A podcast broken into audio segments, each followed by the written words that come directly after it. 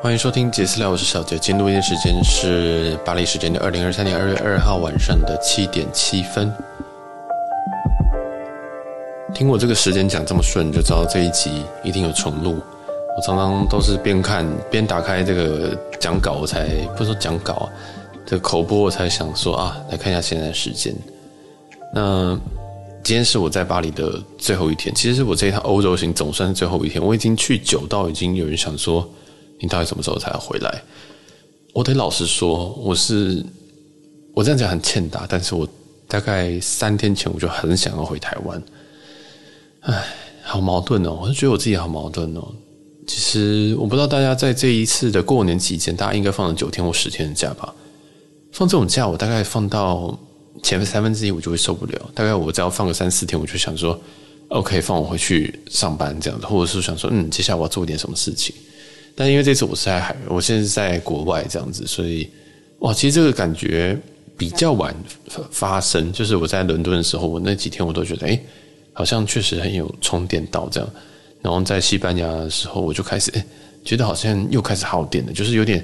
我原本在放假之前，可能那个电只剩下十趴，真的是剩下十趴，就已经快要电池已经快烂掉那种。然后我都要强迫关机。如果在上班，我可能会想要直接请假请个两天这样。然后就总算在伦敦补血补到八十趴吧。但是在西班牙的时候又不小心就掉了一些电，就是呃，因为其实还是要跟有跟朋友出去，所以我就觉得啊、好累哦。就是这不是他的问题，就是我本来跟别人出来，我就是会。消耗我蛮多的电力，这样，因为我是比较比较内向的人嘛，然后就大概就感觉好像电池掉了六十五趴这样，那我觉得还可以，就是这种情况回去上班，我觉得没有问题。然后后来，可是我到法国的时候就快死掉，因为我在法国的时候其实是大家已经开工的时候，那也因为为了要开工方便，所以我订了一间就是比较比较这个好工作的一间饭店啊。那就是 Holiday Inn 在里昂车站的这一间饭店。那因为这间饭店是没什么好讲的，就是嗯，我觉得很，我之前有把很多饭店都独立出来讲，但是很其实有很多饭店不值得一个篇章，所以我就把它混在里面讲，就是我整个感觉啊跟什么的。然后反正这间就是有，就是一个很基 Holiday Inn 嘛，所以非常的基本。但是在欧美 Holiday Inn 它又会再更旧一点。那相对来说，这一间已经是比较新、比较好的 Holiday Inn 这样。那它有一个很长的一个工作桌，那因为我需要工作桌，就是因为我带一台 Mac，然后又带那个一个外接式的荧幕，这样携带式的外接荧幕大概十四寸，所以大家可想而知，就是我的 Mac 左边要放一个荧幕，那在另外一个我还要放那个录音的器材，因为我现在是为了要维持这个音就是音质啊，所以我有带 Caster Pro 出去，就是你们可能在那个其他开那个 Podcaster。的是这个 YouTube 频道可能会看到那个很大台那个东西，那我就整台带出去，那还不打紧，然后其实还有一个变压器，所以其实蛮累的，就是蛮多东西。那行李就算了，反正我行李还可以再多带，但就是桌子要很大，桌子不够大就没办法。然后这次就住在这个，然后因为我那一周嘛，就是其实我是从开工那个礼拜一一直住到礼拜，但其实礼拜天我就先住了，这样，因为我礼拜一。也跟大家一样要一起开工这样，然后想说，嗯，好，我就先先入住。那我就一连住了四个晚上，就是五天四夜这样，我就完全没有换，就一直都待在这个饭店。但是这几天，因为我误算了一些事情，就是我们我自己的工作在每天早上台湾时间九点都要开会。但那时候我不知道为什么，我就对自己很有信心，想说，哦，边边玩边上班，我很熟悉啊，这样，就是说。其实我在日本是加一嘛，在在泰国印象中是减一，每次都忘记。那以前最远的就是在美西的时候，那美西时候很就反而是很轻松，就是、呃、早上九点应该就是美国晚上的六点左右，那那好像是加一小时还减一小时，我忘记，反正就六点晚上六点左右。也就是说我根本不用熬夜。那我自己工作的特性，我们这个工作特性就是我们早上会需要开一个会，那几乎是每天都要开，有时候可以不用开。但有时候开会开很久，有时候开三十分钟，有时候开三个小时。也就是说，今天在开完这个会哈，如果像我在每个星期的时间，我可能从六点开到九点，最惨开到九点就结束。但如果今天是在欧洲的话，像我在巴黎这个时间，我是凌晨两点要开会。哇，你知道凌晨两点真的不是一个很适合人工作的时间。一来在国外的凌晨，我真的觉得外面真的很多疯子，他们大吼大叫啊，然后车子在那边飙啊或什么的，反正就很很烦。然后那个时间也不太，我真的现在没办法每天熬夜。我的我现在的体力大概是我一周我可以熬一天夜，然后我就要花一整周去补完这个眠，这样因为也也也老了。我想说哦，我我只能这样子。但是如果我每天都要熬，真的会死人这样。那我也没有办法说什么哦，我不开会，因为这开会其实在我们。呃，这个工作上很大一部分，所以我就要凌晨两点起来开会，或者是根本没有睡。那我第一天，呃，其实台湾时间的礼拜一我们没有开，我们没有开会。然后礼拜二那天我技术性的没有开会，但礼拜台湾时间礼拜三早上这一次会，我就我就真的就是那天我就完全没有睡，我就是直接从晚上这样一直一直就是忙忙忙忙到凌晨两点，然后才开会。那因为是开工嘛，所以一大堆工作就直接迎面而来，你知道吗？就是，嗯，因为我们公司是跟美国一起的，就是其实是美国那边会派工作过来这样，所以哇，他们就好像哎，我已经两个礼拜没有看到你了，我十天没有看到你，我要跟你 sync 一下，我要跟你同步一下。那同步就是一堆东西啊，那些东西我不一定能够那个马上接收完所有的东西，这样我就要花好多好多好多的时间，然后去。去去想说，哎，我两周前在干嘛？那认识熟一点的人都知道，我记忆力超级差，我可能前两天讲的事情我都不知道，所以我很需要别人提醒我这件事情。然后又是因为这沟通上面大部分都是英文，所以难免会有一些就是比较不好不好理解的地方。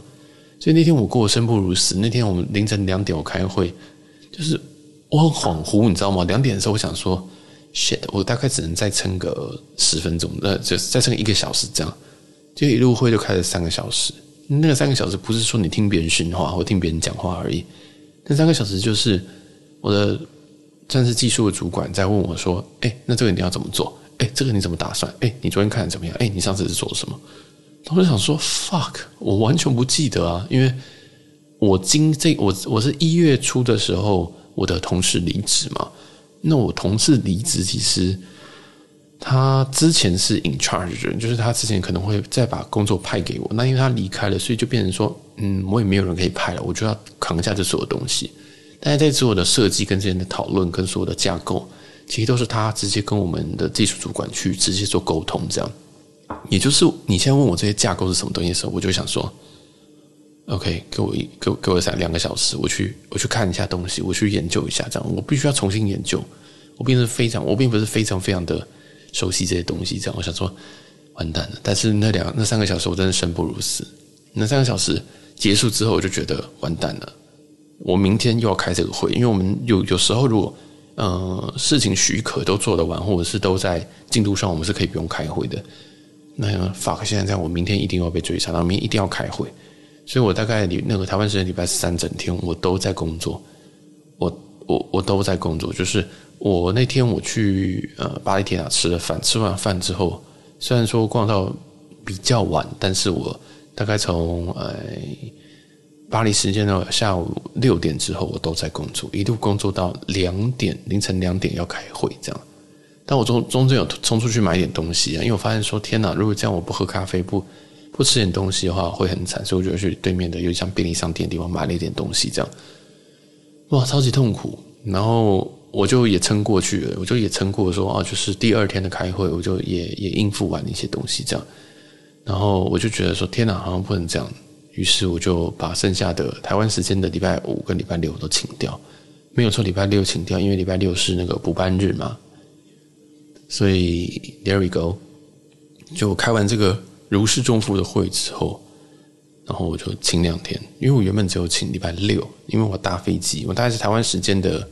礼拜五傍晚我要搭飞机，所以早上开。礼拜五早上的那个会，其实我是可以开的。我想说开完忙完就差不多准备可以打机这样。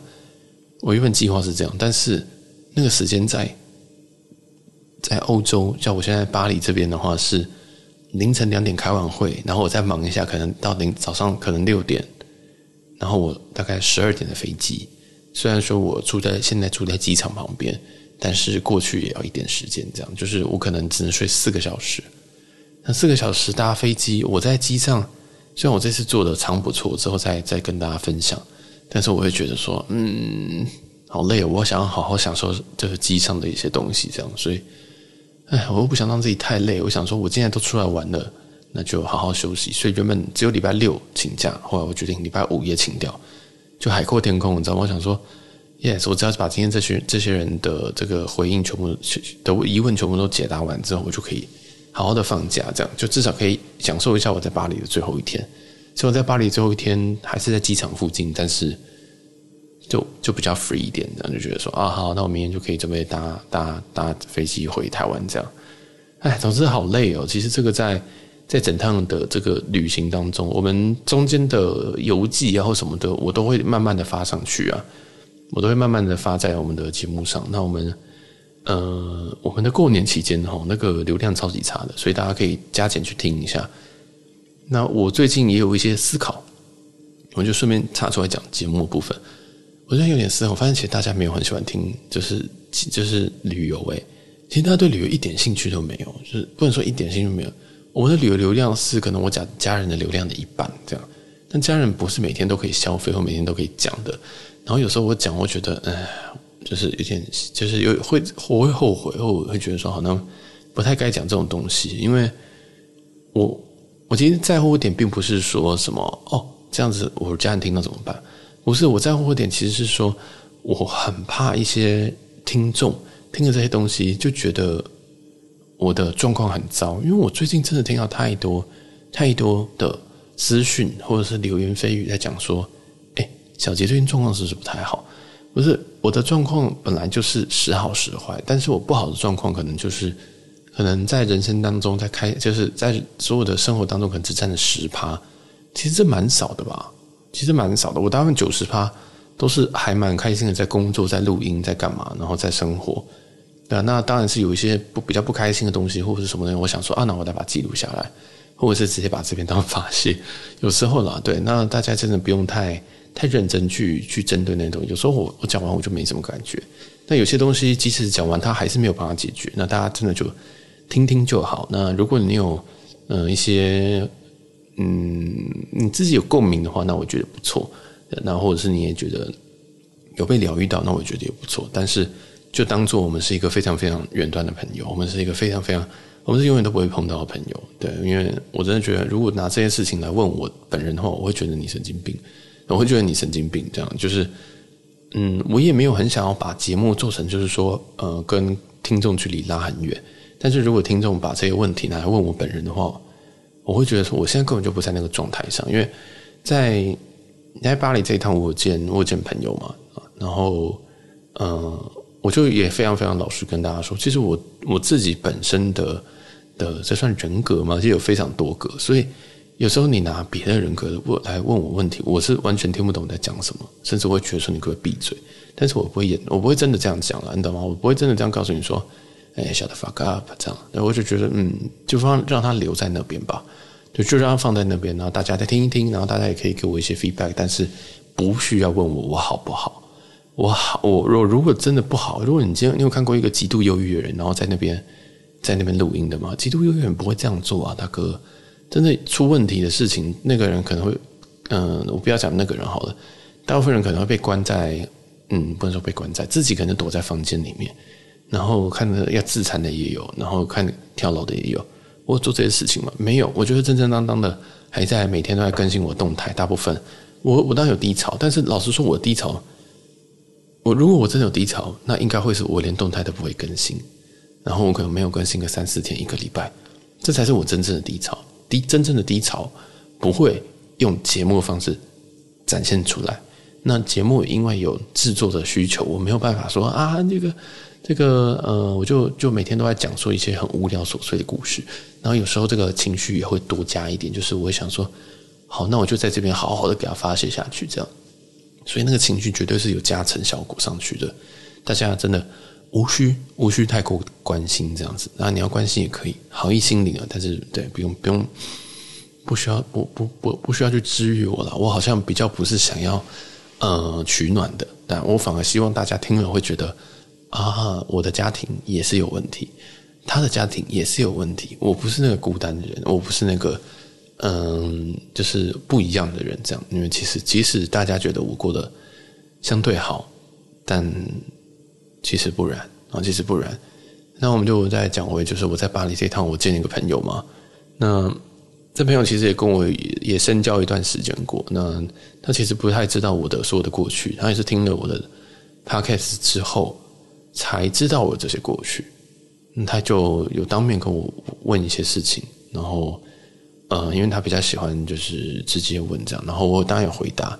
但是这个过程呢，对我来讲是相对痛苦的，就是很多时候我都喜欢把这些东西都放在过去，我就会说这是过去，这是过去，这是过去，这样对吧？然后也也证明了很多。嗯，他的假设跟我的假设，对吧？那个他对我的假设，然后也发现很多很奇妙的事情啊。对，我觉得这可能之后再 P 一集再讲，因为我们聊了非常非常多很深的事情。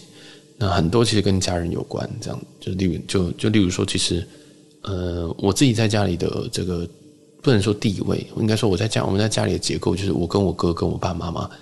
那有听我前几天家人的这个特辑，就很严肃那几期啊。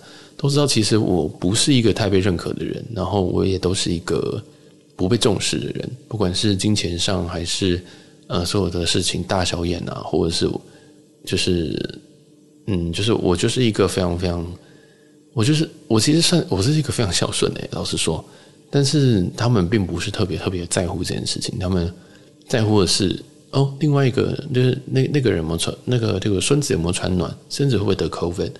然后怎样子，大家可以去听前几集，你就会觉得很荒谬。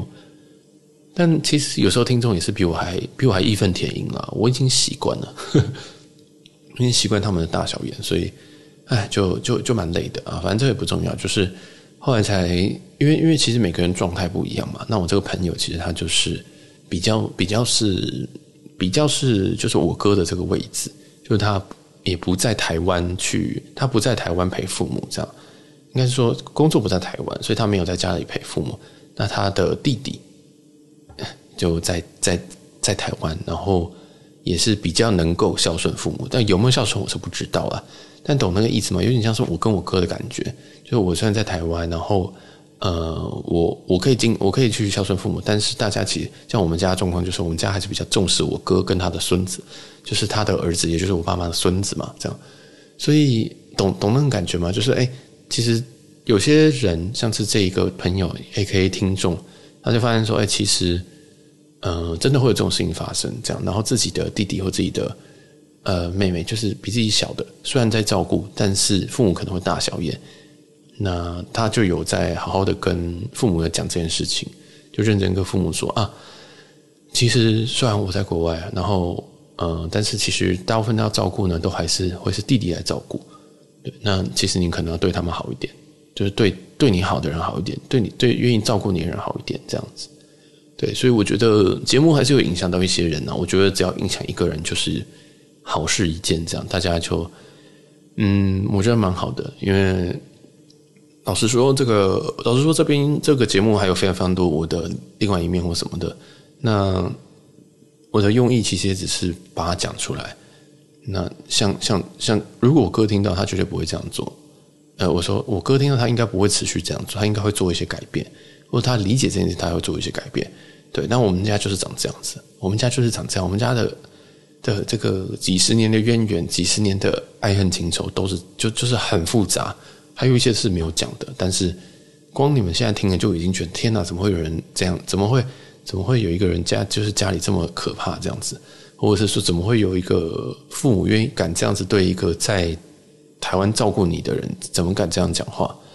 对，但是我们家全部都发生过。然后你们想，你们可以，我真的还真的还少讲很多，对吧？然后如果今天这件事情对听众，然后诶有有这种反思，像是我这个朋友，他就提醒父母说要对这个照顾你的人好一点，那我觉得就，嗯，就挺好的，嗯。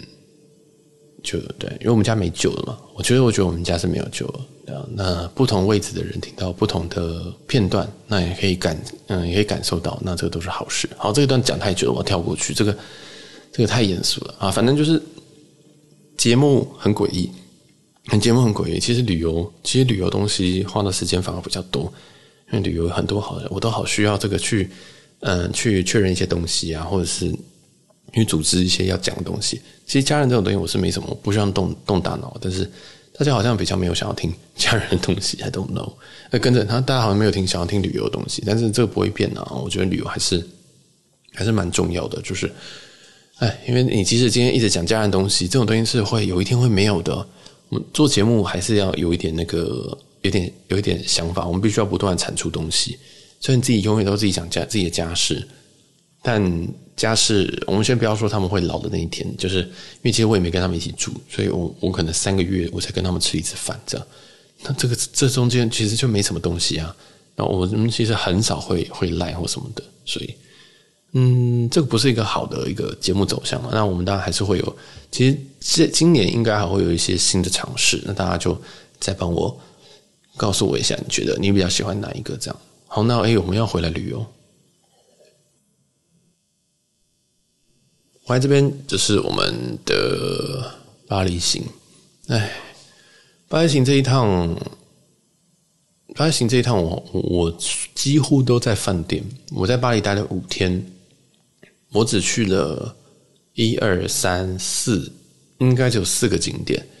那这个景点说实在都是同一天解决的，这样就是埃菲尔铁塔上面的那个餐厅，然后还有旁边的夏乐宫，然后再走到旁边的凯旋门，呵呵，其实都很近，跟香榭大道这样，懂那个感觉？就是我其实就是就是完全就是进去晃一圈，但因为呃原本想去奥赛，原本想去橘园，原本想去罗浮宫。虽然这三间我之前都去过，但是它长有时候会换嘛，所以有时候想说，嗯，好像可以再去一下。因为我我通常我不知道去哪边，我就在欧洲的话，如果不知道去哪边，我就会去去去博物馆这样。那一些什么一些很远的地方，什么什么宫什么宫的，我觉得之后再去吧。因为我真的这几天真的无敌累耶，这这这几天真的是无敌累。对啊，那我们就讲讲我我我今我这这一趟这个去的这。唯一几个景点依次讲完，那我先讲比较好讲的，就是夏乐宫。夏乐宫在这个巴黎铁塔正对面，那它是对面，它是过过塞纳河的对面。大家应该知道巴黎铁塔吧？应该没有人不知道吧？对，那如果你从夏乐宫，你想要拍这个最好的埃菲尔铁塔的话，那在夏乐宫是蛮好拍的。这样，那如果你想要拍一个很大只的巴黎铁塔的话，我觉得你可以带的焦段大概在八十到一百二之间，这样。就是单眼的单眼的焦段啊，这样。那如果你是手机用户的话，你那个三那个 iPhone 的三倍镜应该是不错，对，也是可以把整只拍下来这样。但是真的很吃天气，因为我们那时候去的天气其实已经不好了，这样。我们那个时候在那边的时候，其实云已经很多，所以整只巴黎铁塔蛮暗的，就是多云呐。所以这个就还是要看一下你的运气如何。对，那那边就也蛮多人的，可能还是要小心一下扒手这样。那这边夏宫完，当然就凯旋门。凯旋门我也去过，所以我真的不知道我这次来巴黎到底在干嘛。这次来巴黎都在工作，我这在巴黎都在工作，完全就没有在就是进去干嘛这样。那我也我也没有想要去哪边，我对巴黎就兴致缺缺。好，然后这个呃香榭大道，因为我之前也逛过，就是什么就是一些奇怪的店，我当然没有进去，因为我不是精品咖，所以我就没有进去。所以凯旋门跟香榭，我也是觉得好无聊。嗯，真的觉得好，我就是去过就好这样。那再就是比较重要，就是那个 Eiffel 呃 Eiffel Tower，就是那个埃菲尔铁塔，就是巴黎铁塔。那我们是在上面有一间那个米其林一星的饭店，这样跟着的餐厅吃饭。那这这一餐其实我老实说，我们也是先先总结，因为我每次都会讲讲得太发散，所以我都要先总结。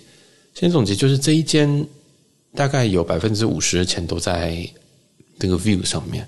啊，也就是它 overprice 非常非常严重。它本身它以前其实是二星，在几年前是二星，后来降成一星。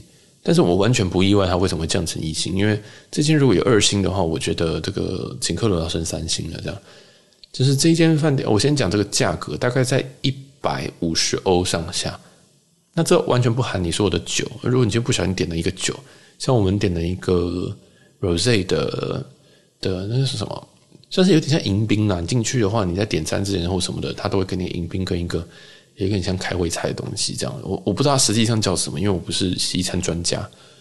那一杯三十八，三十八欧，看我们看到账单的时候都是傻眼，就是我们如果知道那个价格是那样，我们就不会点了，因为太贵了，三十八欧，我可以外面直接开一瓶 rose，但等级可能那个我记得是二零一五年的 rose，所以我也不太觉得它会是一个多好的 rose，反正不重要，就那个 rose 很贵，然后我们也各点了一杯白酒，一个是 Moscow，呃，Moscato 跟另外一个是 Riesling。那老实说，这个这两支嘛，这个 Moscato 跟我想象中 Moscato 不一样，这个 Riesling 跟我想象中 risling 不一样，就是这这几杯酒只有 Rosé，我觉得嗯好，就是 Rosé，但是呃，因为他们这个 Riesling 跟 Moscato 都是用法国的酒，对，他们都是用法国的酒，所以我可能不太熟悉它的这这些酒，在这些就是他们这些酒的表现味道，我不太熟悉啊，这样，所以喝到的时候就嗯哦好法国酒。OK，原来法国酒是这样，对啊，所以这个就是酒。那剩下餐的话，我觉得 OK，我觉得 OK，嗯，我觉得如果二星就有太过于，但是我老实说，我自己是很不懂米其林的人，就是我每次吃完米其林都有一个想法，就是这到底有多少？这到底到底有多少钱是花在那个可能比较功夫菜，或者是为了装饰这些东西？我我好像不太懂这个东西，所以老实说，我很不适合吃米其林，就是。我跟这是米其林一星，我就觉得好像还可以，但是二星以上好多东西都是一些我不太理解的范畴。那这间拿过二星，但它的它就没有那么喜欢，然后当然倒数也是不多，啊，基本上都还蛮好吃的，就是我觉得都在水准之上啊，就在水准之上，然后就觉得诶可以吃，但是你算完那个价格，或者说我们走出去的时候，我们应该。呃，含定金这样加一加，我印象中是我算一下，一百八加一百四加一百四，我们付了快要五百欧。我们讲简单，我们算四百欧好不好？四百欧现在四十三十，其实我们一人付了六千块，六千块，六千块，你在台湾应该可以吃快要三星了吧？米其三星应该是没有问题吧？所以我觉得，为什么我说他大概一半的钱都在这个 view，就是因为真的真的真的太贵了。好，那我们就讲这个 view，食物 OK，就嗯不太懂，但是呃位置跟就讲位置好了。它当然它在阿巴里铁塔上面没有错，那它大概是在呃离地面，好像印象中应该是一百多公尺，一百二十三公尺吧，这样。那它有个专属的电梯，就是你从一楼，大家有去过铁塔就知道，他们其实要排队。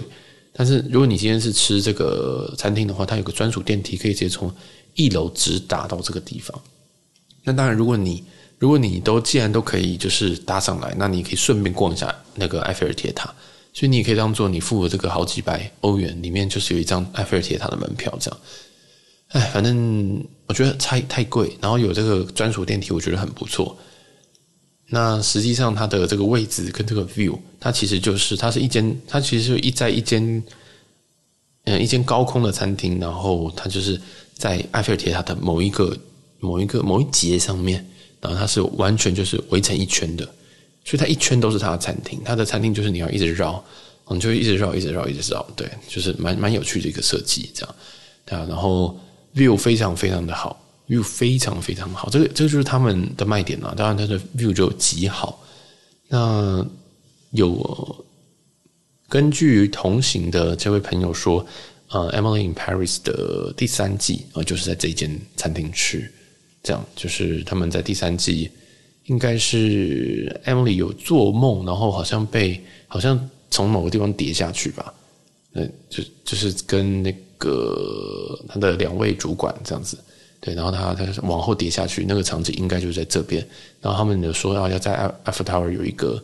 有一个聚餐，然后跟忘记是忘记是哪一家，对，然后这个美国主管又来抢客人的那那那一餐，应该就是在这边，这应该就是在这边发生的这样。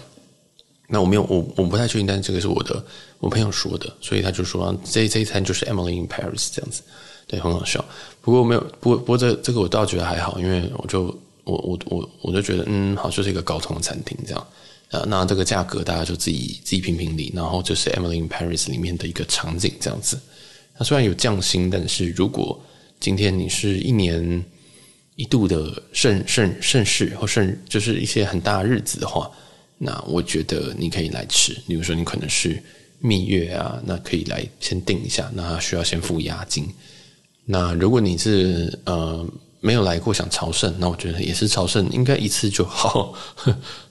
我没有想到第二次要来的理由这样子，对，但是旁边大部分你来这边的人，那个也是非富即贵，每个人都穿得很可怕，戴得很可怕，应该只有我穿的优衣库走上来这样子，反正也很好笑，对啊，就是也推荐给大家这个，嗯，要价不菲的餐厅，你应该是没有两百欧你是下不来的啊，所以大家自个儿。自个儿小心哈，自个儿小心。那诶，还有什么要补充？哦，还有一个就是为什么我为什么我觉得他会被降一星？因为他其实服务非常非常非常的随便。就是一般来说，你放刀叉其实不太，嗯、通常你会稍微稍微慢一点。但我觉得他们放刀叉有点像是哦，我把东西摆到定位就好了，这样他们不会去，呃，去把它弄成，例如说这个刀叉是平啊平行的啊或者什么。然后我也看不太懂他们的方法，因为他们有时候那个左手边跟右手边的餐具有时候很近，有时候很远，这样。然后，呃，像我，因为我们喝我有喝酒，那那时候喝水我也喝很快，这样。后来他们补水的速度也是蛮慢的，对，正常，因为正常来说，这种不会让你自己去倒水的，一定是有人 serve 你。但是这个速度，我觉得他们人手是蛮多，但是同在场的客人其实也很多，所以这个服务上我觉得是有。我是觉得是有一点扣分的，但是一点呐，这样。然后还有一件事情就是他们在摆摆放餐具，除了刚刚那个间距很奇怪，左侧跟右侧餐具变间距很怪以外，他们摆餐具是会越过另外一个人的。就例如说，呃，我跟我跟我朋友呢，我们其实不是坐对面，我是坐就是一个方一个一个方桌一个这样的方桌，但是我们是坐隔壁的这样子，我们是坐隔壁的。但是他放餐具的时候也并没有就是。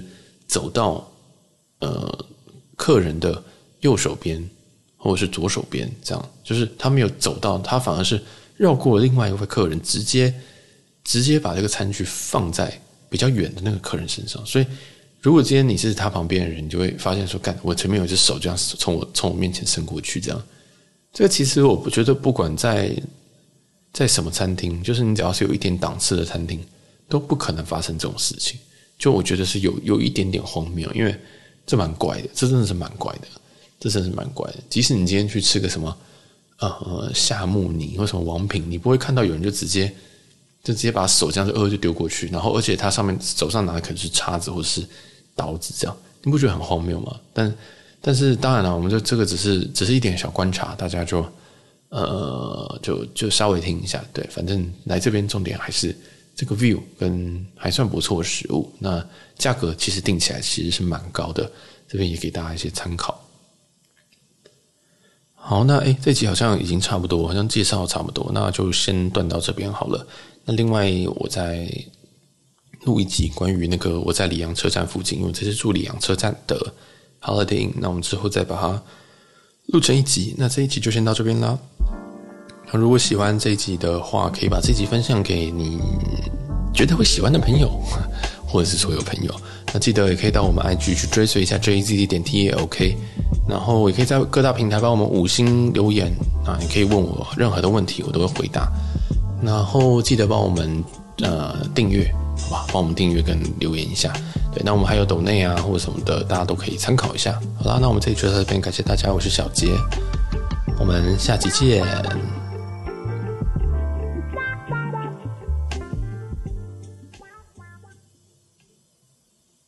好，我们又片尾了。我我我老实说，我现在真的有点 confused，我这这些旅游到底要怎么做？因为其实我我我我真的每天把这些东西就是很很很细节列出来，我都觉得好像有点无聊，就是很像在很像流水账这样。所以这一次就尝试了，我把一些景点提取出来，然后跟大家聊一聊，我觉得不错的地方，这样，然后大家看反应如何，再告诉我。